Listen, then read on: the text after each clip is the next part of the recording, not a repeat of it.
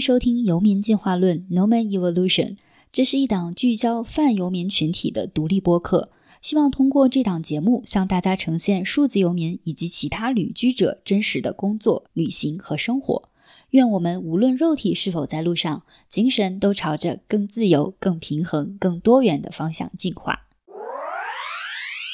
Hello，大家好，我是 Holiday。今天我们的这一期游民有一点特殊，我觉得游民的这个游的这个状态，从我的角度来讲，我其实并没有游的特别频繁。但是今天嘉宾的这位老师始终在路上，他的游历的过程包括途径，其实也非常的不一样。那我们就先请嘉宾介绍一下自己。呃，大家好，大家好，呃，我叫 C C A B C C X Y Z Z。暂时算是在北京长期居住吧，但是我每个月有一半的时间会在路上进行一个游动的状态。我称之自己为盲流，就是盲目的游动。然后也非常感谢 Holiday 的邀请，能够参与到本次的播客的录制，向大家问好了。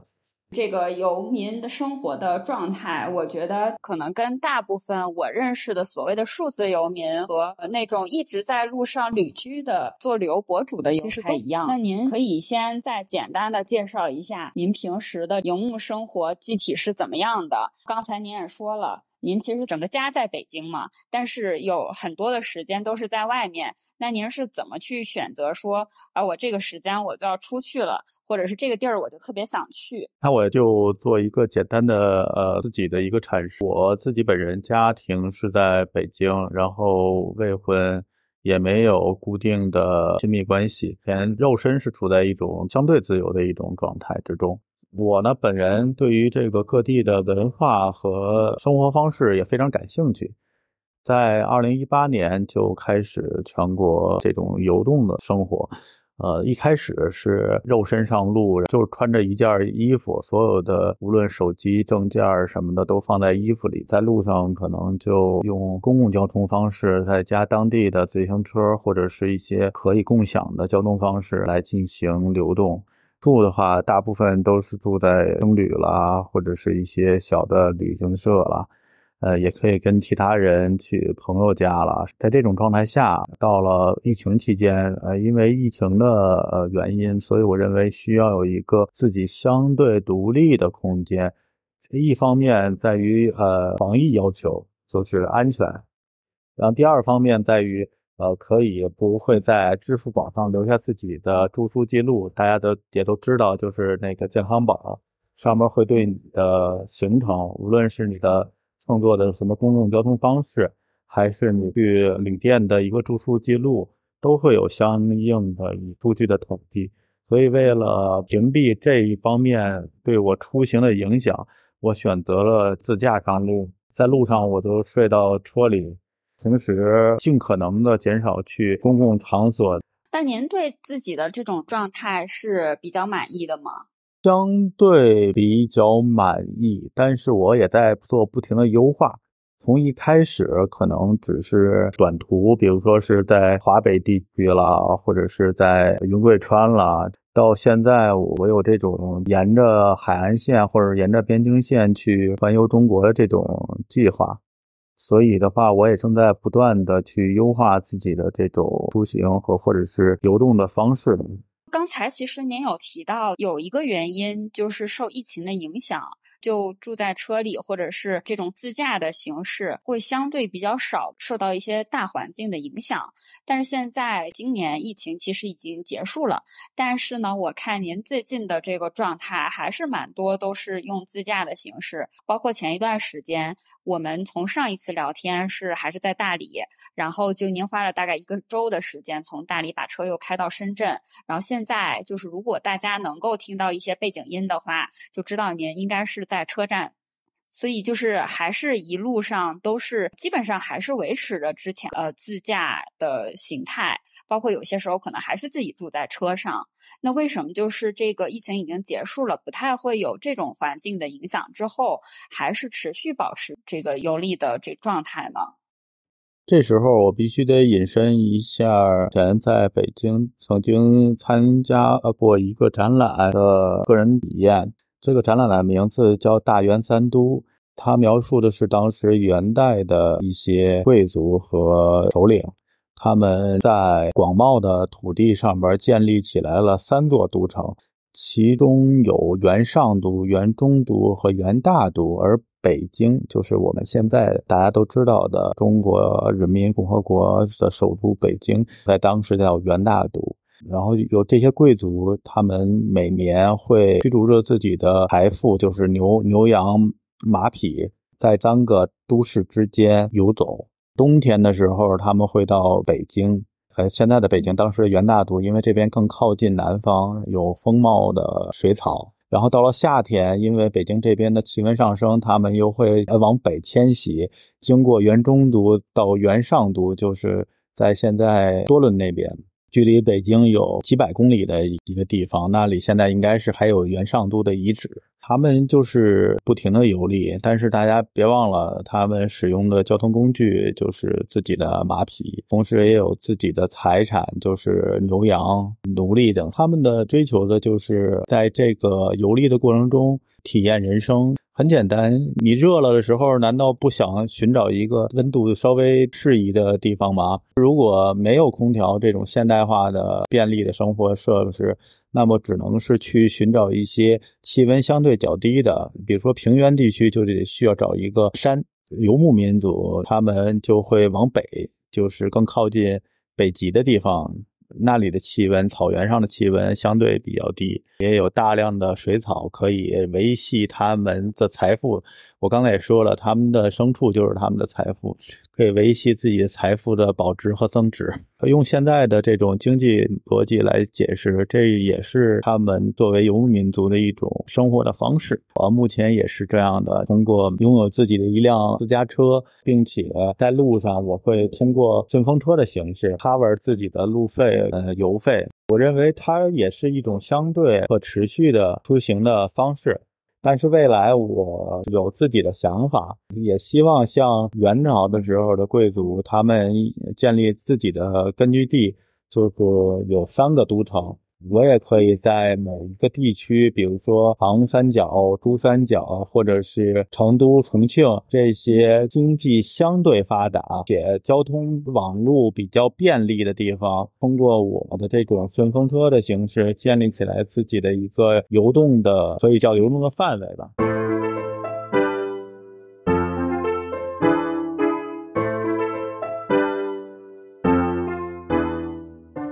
前面一段时间也听您讲过挺多个顺风车的订单，有没有在这一段时间比较好玩的事儿可以跟我们分享一下？有拉过什么奇葩的客人吗？从大理出发，然后第一个订单就非常的呃有趣。它首先第一点就是作为独享订单，就是数金额比较大，可以完全覆盖我的路费和油费，并且还有百分之三十的结余。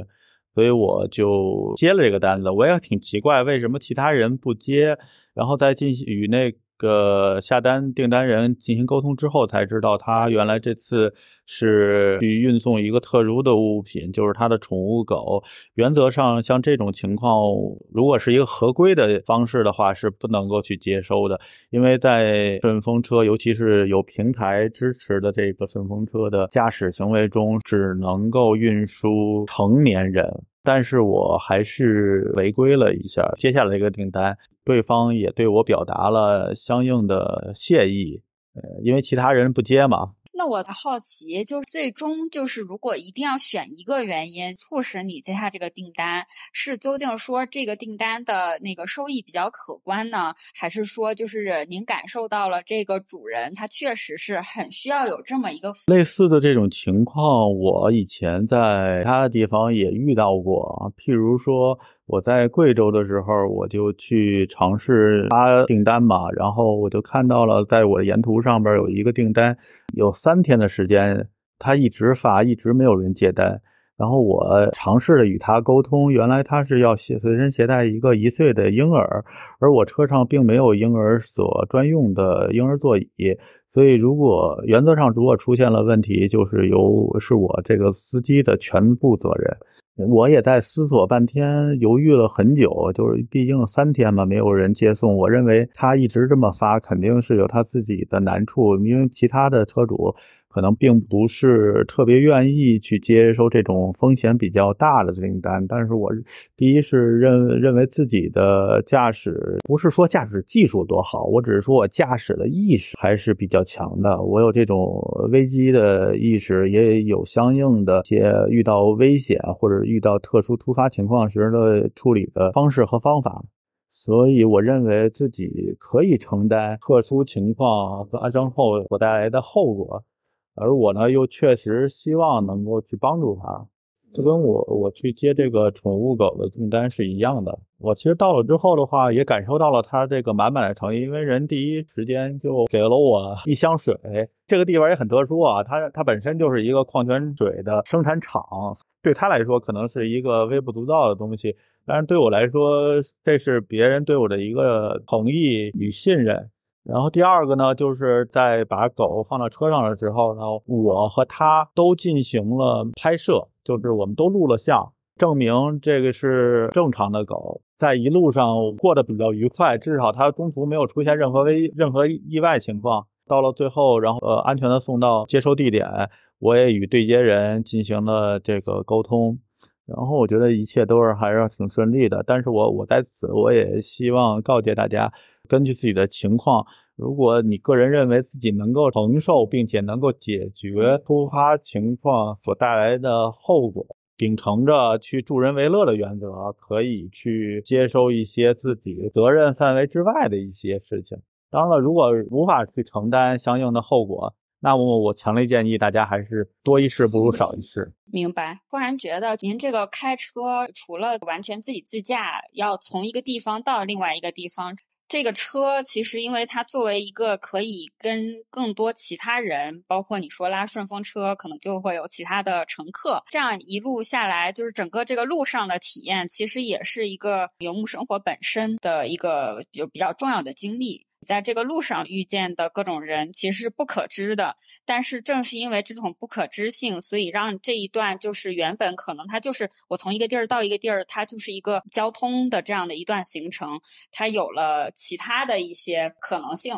对，然后我恰恰就是非常在意这样出乎我个人意料之外的经历，所以才做出了使用顺风车这种形式。与别人进行沟通。当然了，大家如果做过 Airbnb，那么你可能以前也经历过这样通过平台为你带来一些呃意外惊喜的朋友。是的，是的。因为我自己是一个资深的 Airbnb 使用者，然后我之前也做过民宿，就我也做过一个房东，然后现在在大理，我不是做那个技能换宿嘛，这个就变成了一个后面它是一个免费的无经济交易的一个这样的行为。我也不知道要来住的是什么样的人，就无论以前做民宿还是现在做这种技能换宿的体验的项目，但是正是因为这种不可知性，所以让可能对我来说，在一个地方相对生活一段比较长的时间的这样就是相对固定稳定性的这种生活里面带来了一些新鲜感。我觉得跟您这个异曲同工了。好，我们稍微把这个话题再拉回来一点啊。前面您其实有提到过，希望之后除了单纯的自驾的游历之外，也可以建设更多的根据地。在我的观察里面，好像您是每到一个城市都要去打卡一下。呃，我们说青年空间也好，还是那种所谓的共居共创的空间，包括在大理这样的空间，其实就很多。您也是经常去七零六玩，或者是对 NCC 的建设什么这些都很。关注，包括在大湾区，无论是广州的那个上岛的空间，还是前前两天你应该在的那个深圳的大鹏的空间，就是全部我感觉都留下了您的足迹。那么打卡这些空间，呃，包括很多时候其实你自己是不住在里面，但是你很乐意就是去跟这些空间里面的人产生一些交互。那么这种参与对你意味着什么？呃首先我呃去了国内，就是中国国内除了海南岛的日月湾之外的所有的清流空间，当然了，也不仅仅包括秦岭，还有其他的一些艺术组织的一些空间，譬如说飞船了、厦门的那个造作了、成都的一些空间、重庆的一些空间，反正各个地方它只要有这种艺术空间，或者是我所了解到的一些游民的空间，我都去进行拜访。我认为是基源于我对于这种古希腊社会的一种生活的向往。大家也都知道，古希腊是一个城邦社会嘛，它一个城市可能就是一个小小的城邦，或者是一个小小的一个共同体。城邦与城邦之间，他们会有各方面的，无论是科学、文化和艺术，甚至是战争这种的交流。在这种背景下，促成了当时的那种所谓的黄金时代嘛。然后我也很向往，我认为未来在新的社会形态，可能也会往希腊城邦这这的这种形式来进行演化。有相应文化背景或者文化自觉的人们，尤其是特指年轻人，他们会结成所谓的城邦或者所谓的基地、游民基地。在这个游民基地之间，会有这个时代所特有的吟游诗人出现。就譬如说，荷马，他也是从这个城邦到另外一个城邦，然后去讲述不同的故事。当然了，我所更看重的是另外一个角色，应该称之为叫 “founding hero”，是一个英雄的一个名称。在城邦这种稳定的生活中，都勇于去探险，无论是在遥远的海域，还是在大陆的尽头。他去探险，可能会参与一种危险的旅途。结束自己的探险之后，他又会回到这个城邦之中，把自己在旅途中所发现的一些有趣或者危险的经历，然后带给大家，也可以让在城邦中过安稳生活的人，可以体悟到一个活生生的人，他经历了危险，他也依然能够活着回来。我觉得这种人或者是这种行为，也是不停的在支撑着我在各个城市或者是在各个地点之间穿梭。同时，也不断的去尝试一些超越自己安全范围之外的事情。像您说的，不同的中间，或者是之后我们要形成的一些城邦，它更基于里面的这一撮人有共同的一些东西，就是共性的东西要比较多的。但是，其实每一个游民的状态，包括每一个游民他的经济的情况，他工作的类型，其实都是不一样的。那您觉得，一个又共性的空间里面，然后又有这么多非常非常个性化、不一样的个体，您觉得，如果是选一个什么核心点，把这些人都聚集起来的话，您觉得这个最核心的要素是什么？对于自由生活的向往吧。但是你也知道，所谓的自由人这个概念，它不仅仅是不是别人的奴隶，他同时也不是自己的奴隶。自由人他可以是一个很穷的人。他也可以是一个呃领主富豪，但是他不会去影响自己对于自由的向往。但前提是建立在自己有选择的权利，是吧？嗯，我特别赞同您说的选择的权利。是您也说了，这个自由人的这个概念不是说去靠经济上能力去衡量。就有些人可能是很穷，但是他有对自由的向往，以及他有自主的选择权，有这种自我意识。但是还有一个比较现实的问题是，如如果说我们想去践行一种游牧的这种生活，或者哪怕说就是被这种社会的条条框框所束缚，某种程度上经济上的支撑是蛮重要的。至少大家还需要面临这种吃饭呀，或者是日常生活，一定会有一些经济支出。那么怎么去平衡？说我就是可能我本身没有特别多的经济的储备，但是呢，我又对这个自由特别向往。您觉得就是对于这种情况，这个人他比如说需要掌握哪些技能，或者是需要怎么去平衡？首先，他需要具有作为一个自由人的一个意识，就是他既然是作为一个人，他可以去选择为自己的一些想法而去付出嘛。可能是没有足够的钱。但是，难道就不能去挣钱吗？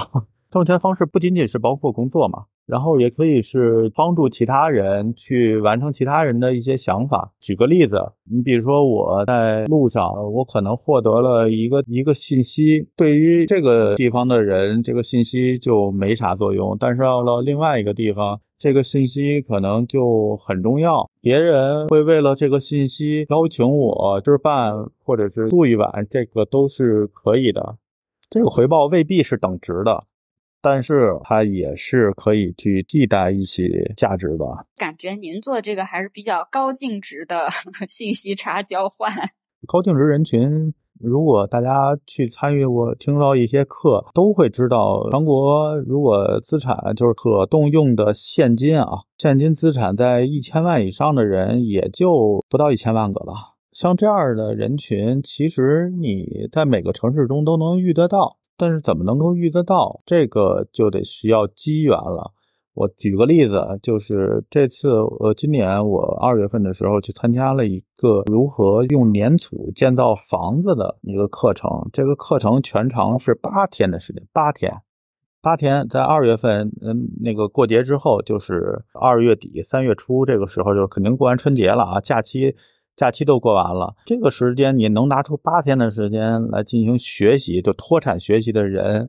其实有相当一部分经济实力还不错，因为至少他可以不用这么多时间去换取自己的工作嘛，是吧？当然了，也也有那种，就是我遇到有一个单位，他们派出了整整一个团队，有七个人，然后脱产来学习的，这个是特殊情况。但是我遇到的这个学习班里边的同学，有一半人都有自己的小农场。您参加这个 学习班儿都是脱产的，有更多的时间，就是可能经济上呃是自由的。那您看，您也去了这个学习班儿啊？那您不是也是他们当中的一员吗？就是可能在另外有一些人的眼里再去看您，就是从别人的视角看您也是一样的呀。您也是这一类他们需要接触的人。对，可以这么来说。首先我自己呃的岁数比较大嘛，然后对生生活的。圈层也比较多，然后我我也会接触到一些在百度上边随便一搜能搜出来的人，他们在现实生活中，我与他们进行交往的时候，肯定他们也都知道我我没钱嘛，当然不是说像他们那样有钱，但是至少人家愿意跟我交往，不是因为有没有钱，而是说我首先把自己的姿态表达的，就是跟他们是处在同一个层面上的，我我不求他办任何事情。当然了，我我也我也在看到了他们在日常生活中，他不是说像大家在现在电视上边所看到的那样多么多么多的高调，他们其实也不高调，甚至。在一些情况下边，还表达的非常让我难以理理解。不是说富豪吧，但是从您以往透露出来的一些信息，比如说在北京有房产，然后至少可能您的大部分的收入来源是被动收入。基本上我们可以说，在您日常的生活没有说需要太多支出的这种物质支出的情况下，基本上是一个可以财务自由。也就是说，您的那个被动的一些收入是可以。以在您不干任何活儿的情况下，可能能满足您日常支出的这样的一个情况。那如果是在这种情况下，不是特别需要用一，就可能很多人的视角下认为比较辛苦的一种方式去旅行的，或者是说去进行这种游牧生活的。但是，好像您选择了一个大部分人不太会选择的方式，是出于一种什么样的心理呢？他的心理其实是自我的一个探索和不断与现实进行磨合，最后去优化的一个结果。现在也正在不断的优化，因为我刚才不是说了吗？疫情之后，因为这个疫情大环境的影响，我去买了一辆车，然后自己通过这种形式，它其实是对于现实的一种妥协嘛。他如果不是因为这个的话，如果是在疫情之前，那我为什么要开着车出去？去哪儿不是随便吃、随便住、随便玩这种状态，不是挺爽的吗？它其实比自己开车要爽。但是我妥协了，所以我才有这么一个额外的支出，并且减少了与其他人的一个交流。但是在在现在就是后疫情时代，我又想要去用车。就是顺风车这种形式去接触到一些人，跟我以前比如说去住在你情侣里边不不一样的人群，为什么呢？有有很多很多的方面的原因，比如说我上个月上上个月然后去上海的一个民宿，然后之后的话，人家前台就说我这个年岁已到了，到了他们不能接待的年岁，对他说下次就别别来申请他们的民宿入住了。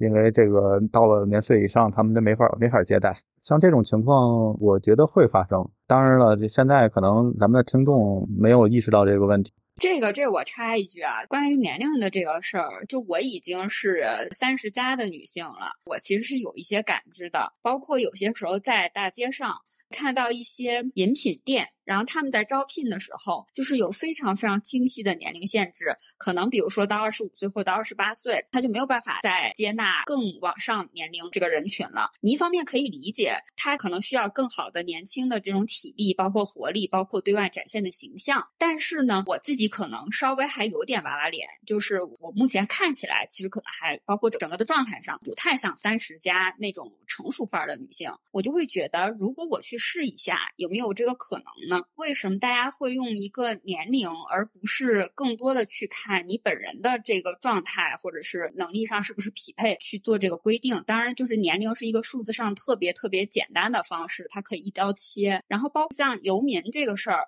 我自己的观察也是，就是比如说欧美的一些游民，可能他就是年龄上，包括说你去一些国外的地方去住青旅，可以遇到非常非常多年龄比较大的背包客。在国内，可能这个年龄群就还是，无论是数字游民也好，游民也好，还是就平时旅行当中遇到的一些伙伴，都还是偏年轻化的。这种年龄上的这种很明显的断层，好像说，哎，你到某一个年龄，或者是就好像做某些事儿看起来好像不太合适了。你怎么看待这个问题呢？如果二十出头，二十二三，你可以出去游历一下；但如果你比如说到了三十二三，是不是觉得你不太合适？这个肯定是有我自己特殊性嘛。如果我不是在北上广深这样的一线城市里边出生的，我可能现在也是还着房贷，然后拖着孩子，然后在上某些稳定的工作里边打工。这个肯定的，因为它有它自己的时代性。呃，为什么国外有这样的背包客？就因为咱们看到的那些背包客，应该大多数还是来自于发达国家。中国它实际上就是这样，就是说你只有七零后的父母生下来九零后的孩子，他们这些九零后和甚至是零零后的孩子们，他们才能有这样的财力或者是背景，无论是 gap year 还是流动。因为家里就是说不差你这个劳动力，实际上还是跟家庭背景有关系，我觉得是这样。前台说您这个年龄可能不是特别合适住青旅的时候，您有生气吗？那一瞬间我肯定是生气的，但后来一一想，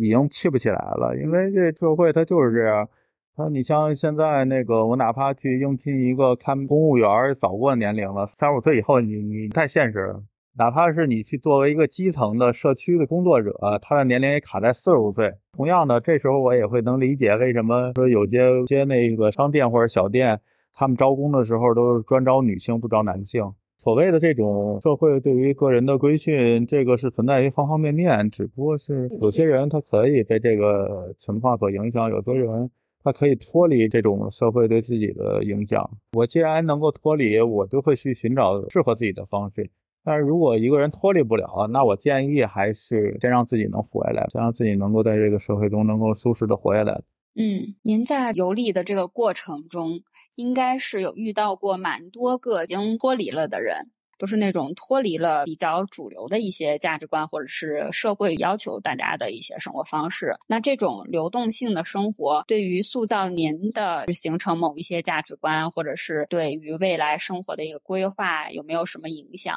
我记得我印象最深刻的就是十几年前，我跟一个当时已经九位数的一个人出去，觉得他到处都是斤斤计较。后来我就问他，我说如果遇到你在公共场所，里边跟别人冲突，那你怎么去办？说那肯定就认怂呗。对于他自己而言，一切都是为了自己能够怎么能活的时间长，怎么能够去传宗接代，怎么能够把自己的财富去延续下去。他从来不会考虑到自己什么身份、什么地位，他没有身份，他没有地位的概念。他的脑子中思索的就是利益最大化嘛，他不需要身份和地位，因为身份地位其实是那些求他办事儿人带来的东西，他跟他自己本身没有任何一毛钱关系都没有，他从来不会想我应该怎么怎么着，我应该出门开什么车，然后出门吃什么饭，然后晚上睡啥地方，他不会这么想。我觉得可能都是到了一定境界的人，然后他确实不太在意外在的这些表象的东西。包括你看乔布斯，可能他就是很简单。到了一定的境界时候，可能他会有这种大繁至简的观念，或者是在日常生活中也会践行这样的方式。对啊，然后其实一些真的有地位的人，他们能够到达一个地位，肯定也是阅人无数。一般的人看一眼，他就能知道对方带着一种什么样的目的来接近自己。咱们其实吧，稍微有那么一丢丢跑题，我看看有没有啥拉一拉回来。跟我聊天能不能不被不被带跑题是不太可能的事情。说到这儿呢，就是录播课，我觉得和日常真的就是我们私底下买两瓶啤酒回来聊个天儿什么那个感觉，其实还是挺不一样的。虽然我在播客里面其实是非常希望呈现一个，哎，咱们就是聊聊天儿，然后去呈现一个你比较真实的状态。呃，当然每个嘉宾的情况不一样啊，有些嘉宾他就是也很习惯去提前做一些准备，可能我发一个提纲给他的时候，他可以写特别特别多他要讲的 key points，这样的话他可能在整个的节目里面是表现的更连贯。的也更切主题的，但是有些人他可能像您这种比较发散型的，就是以一个更轻松的聊天的形式就更合适。但是就是如果从一个节目的角度来讲，他可能对于听众的要求，或者说对于我之后再去做这个后期剪辑的时候，这个要求比较高。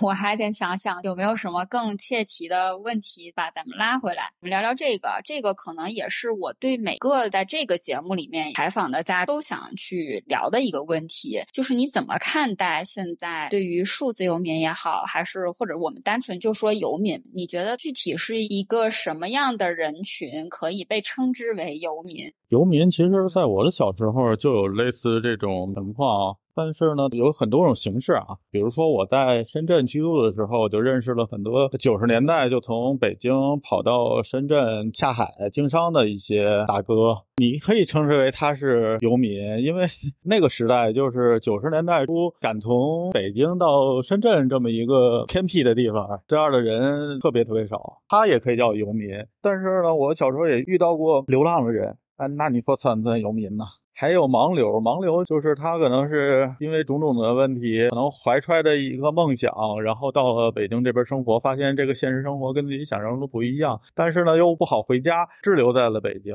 也是有类似这种。但是我们拉回到目前这个时代来讲，可能在社交媒体上，或者是说大部分人，我们一提到说游民，或者是现在更流行的一个词，我们叫数字游民，可能给人一种好像还挺光鲜亮丽的感觉。跟您之前说的有某一种、某些类型还是不太一样。那数字游民，包括说我们现在这个语境下所说的游民，可能更多的还是一种真的自主的选择，包括去打破一些就是社会框架的东西，突破一些束缚。那您对于这种类型的人群，或者是目前网络上或者是媒体上所大量的去呈现的这些概念，您怎么看待呢？这时候我要引用一个有趣的观点，就叫做拿着锤子找钉子。首先，我认为数字它其实是把游民这个概念，然后进行数字化，在当下这个金融体系中，它就能够产生价值。这样的一个逻辑链条建立起来之后，数字游民这个概念就应运而生了。为啥这么说呢？在国内，我不认为有数字游民这个实体的存在。我举个例子啊，我弟弟他是他本身是产品经理，在疫情期间。也组建了自己的小型团队去接一些私活儿，因为当时疫情刚开始的时候，大家生活状态都很不稳定，然后极有可能会第一上不了班儿啊，对，第二就是说不知道是不是第二天就会被辞了，所以的话他就他就组建自己小团队，然后去挣一些工资。但是二零二零年的下半年，他马上就回到自己的工作岗位去上班了。那为啥？不就还是因为你在一个工作、一个单位或者一个公司中，你获得的这个收入更稳定？举这个例子想表达的意思就是，我不认为在数字游民在当下的中国，他有这样足够大的体量能养活那么多的人。这个我是同意的，但是我是觉得是现在国内肯定还是有一小撮数字游民，但是这个这个群体其实非常非常窄。包括其实每个人可能对数字游民的概念不太一样，但是对我来说，某种程度上吧，它有点像我们上一期嘉宾讲的，它就有点像那种通过网络可以远程工作的员工。数字本身它是对游民的一个窄化，它限制了在游民可能是一个稍微还比较庞大的群体，然后在这里面是通过这种。就比如说你的生产工具就是笔记本电脑，你所有的工作的类型，包括你所有工作的对接啊都好，都是可以通过这个网络去完成的。这一部分的人，我觉得可以算作是数字游民。但是现在至少国内来看，能够提供数字游民这种工作方式，或者说能够让你完全的远程工作的这样的工种也好，工作的岗位也好，都非常非常的少。对，但是这游民的群体非常庞大，它实际上是广泛的存在于全国各地。你比较著名的，比如说一零年左右的时候，蚁族就是在北呃在北京蜗居的，就是所谓的蚁蚁族大学生，还有广佛地区的那个三河大神，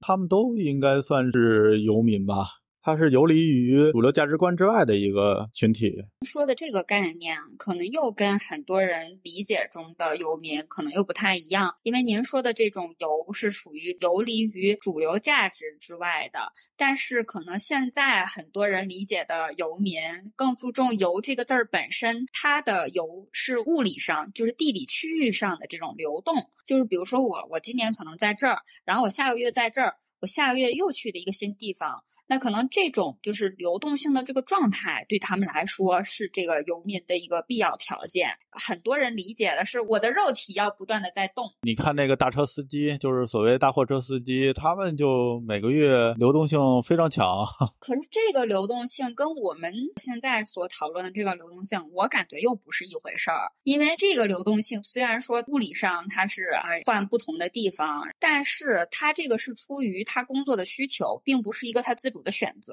而且这个流动，我开着货车去工作，这个不是我的生活方式，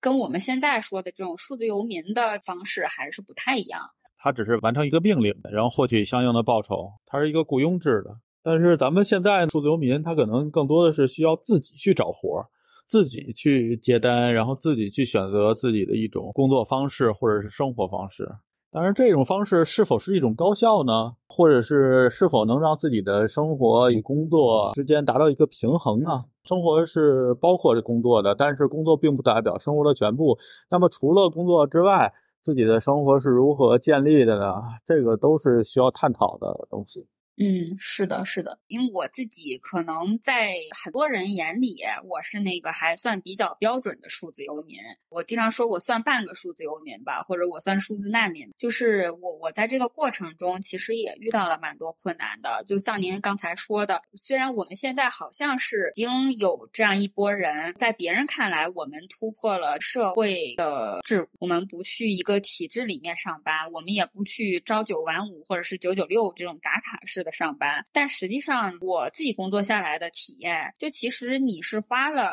更多的零散的时间花在工作相关的信息上的，因为我这个工作类型在国内还比较难找。那我要跟其他的一些同事对接的时候，我还涉及到有时差的问题，那就导致本来比如说我在一个固定的公司上班，那我可能就是九点到六点，或者是我们再延长一点，多少还是有一个固定的时间我在办公室里，我我去完成大部分的这个工作。正常来讲，我下了班之后这些时间是我自己的，但现在因为没。没有这个上下班这个概念，没有这个办公室这个物理空间的这个概念，工作和生活可能就没有办法分得特别开。包括有些时候我就是晚上很晚要开会，原本一个可能休闲娱乐的时间，它变成了一个要工作的时间，那我其他的时间又怎么去安排？这个还挺困难的。对，尤其是现在可能身体还处在一个比较健康的状态。或者是比较有积蓄的状态，再过一段时间，你的身体就是说是否能够满足你当下这种快节奏的工作，或者是这种碎片化的工作。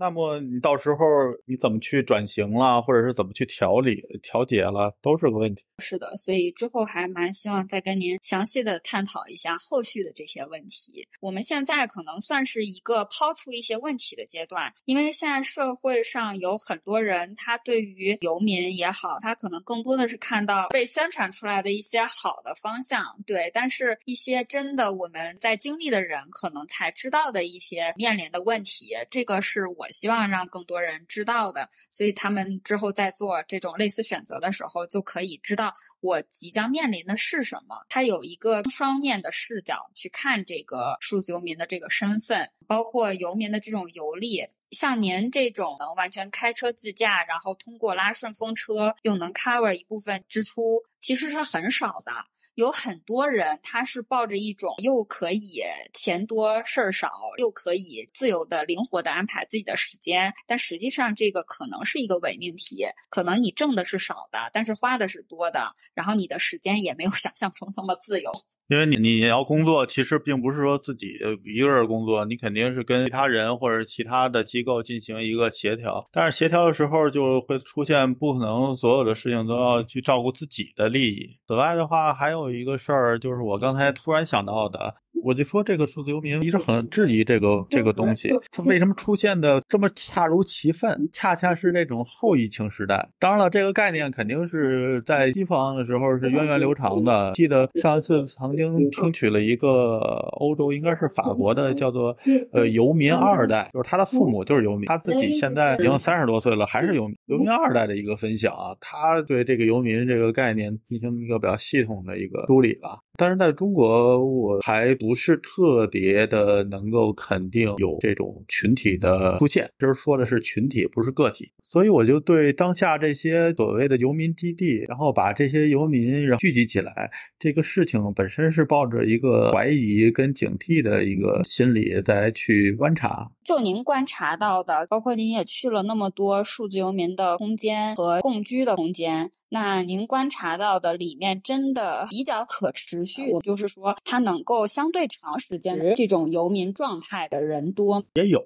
但是，首先就是它的这个成本就非常非常低，它可能跟大家想象中的那种既能够领着所谓现在大一线城市里白领工资的收入，又能过着一个礼拜或者是几天换一个城市，还居住在就是那种类似于民宿一样的空间里，这样光鲜亮丽的生活，我觉得这样人群是没见着，除非他本身就很有钱。你要说是住在那种城中村可能一个月的住宿费只有五六百，平时吃也就是说到处蹭吃，这个社区里边的朋友家里边蹭吃蹭喝，这样的人群是有的。然后平时他收入也不稳定，因为您去的很多已经是专门给数字游民或者是游民化的人群提供的这样的一个空间，就相对来说他已经是聚集了这样的一波人了。但是在这些人里面，实际上真的有可持续。的游民生活状态的人还非常非常少，很多人在网络上畅想的那种状态还是非常非常少数的人。借用游民聚落中呃比较流行的一句话叫做“地狱逃离”嘛，“地狱逃离”意思就是拿着北上广深一线工资去四五线去生活。你要这么爽，那没问题。就像是在欧美里边拿着欧美那种标准工资，啊，比如说时薪五百美金那种，然后你去一个东南亚的一个国家。那你去消费肯定是很爽，但实际上这样的工作其实比较少哎。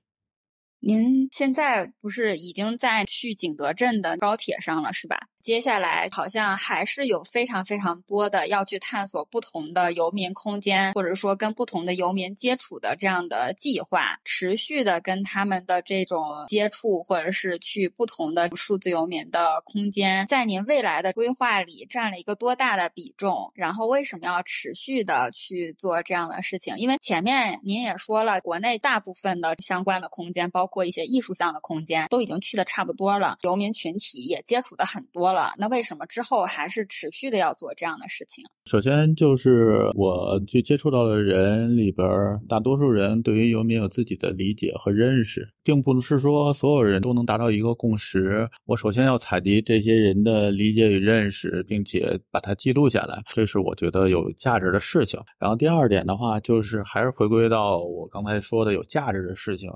引用一个概念，就是就是大家也都知道，就是现在不是有一种舆论叫做没有中产阶级这个概念，呃，就就就有中产阶级的概念，但是其实没有中产阶级这个实际的阶级，为啥呢？就是一遇到事情。比如说像疫情，那么很多中所谓中产家庭就瞬间的滑落。我所想表达的就是，也许现在大家做的事情都是认为有价值的事情，但是它是否能够跨越时间，在十年甚至是几十年之后，依然是有价值的事情的。这个就是每个人见仁见智的东西了，并不是说我我就认为我自己找到了有价值的事情，我只是希望把我经历的还有我见到的，然后把它记录下来。最好是能够去保留下来，看看未来是否得价值。那您会选择什么样的一个方式或什么样的一个途径把它传播出去，或者是用一个什么方方式去展现给更多人呢？这种信息的载体，我认为还是通过艺术的方式吧。未来我可能会去从事一些装置艺术或者是一些影像作品的这个表达，我去用这种形式，然后把我的这些东西去传递下来。这就是我我现在在做的事情，特别期待。最后收个尾，前面其实探讨了比较多，都是一些观念性的东西，包括以往的一些经历。接下来还有一个是我自己也比较好奇的问题，无论是数字游民也好，还是游民也好，都逃不开的。如果您之后组建了家庭，您觉得对这种游牧的生活或者游民的这个生活状态会有什么影响吗？就这东西，它不是说是一个预测，就是你你不能说是去为那种还没有发生的事情去做各种的准备。我不会说做一个那么长远的准备，我更多的是随遇而安吧。我如果说达到大家想象中的那种稳定的状态，那我肯定也是会表达我自己对自由的向往。这个东西是两个人之间，或者是这种亲密关系之间的一个约定。在我去达到这种状态之前，我就已经解决了这达到这种状态之后可能发生的一些事因为一些问题。你你明白我的意思吧？就是他不是说是那些还没有确定、还没有亲密关系，我就要确定亲密关系之后的一些问题，他会占用很多的精力。明白。其实某种程度上，我是比较赞同您，因为我自己也是一个比较随性的人，也不太喜欢做特别特别长期的规划。而且我是觉得现在这个环境下，计划也赶不上变化，所以就干脆索性不计划那么长远的事儿了。但是可能对有些人来说，是有一个相对的规划，包括就是有有挺多游民，他可能本身。也是处于有亲密关系的这种关系当中类型的人群，他还是有必要去做一个未来的规划，包括跟另一半的协商之后的这个生活要怎么安排。但是这种更随性的生活本身也是游民的一个特质吧。今天我们差不多就聊到这儿。之后还是真的非常希望您有机会跟我们多去分享一下一路上的所有的有意思的见闻，然后包括之后的一些艺术上的一些探索和对于游民记录这个事儿，我们还是希望能够持续关注，然后咱们就保持联系吧。好，感谢感谢主持人 Holiday，然后也感谢各位小伙伴能够听这么长时间，有机会让我们在路上见。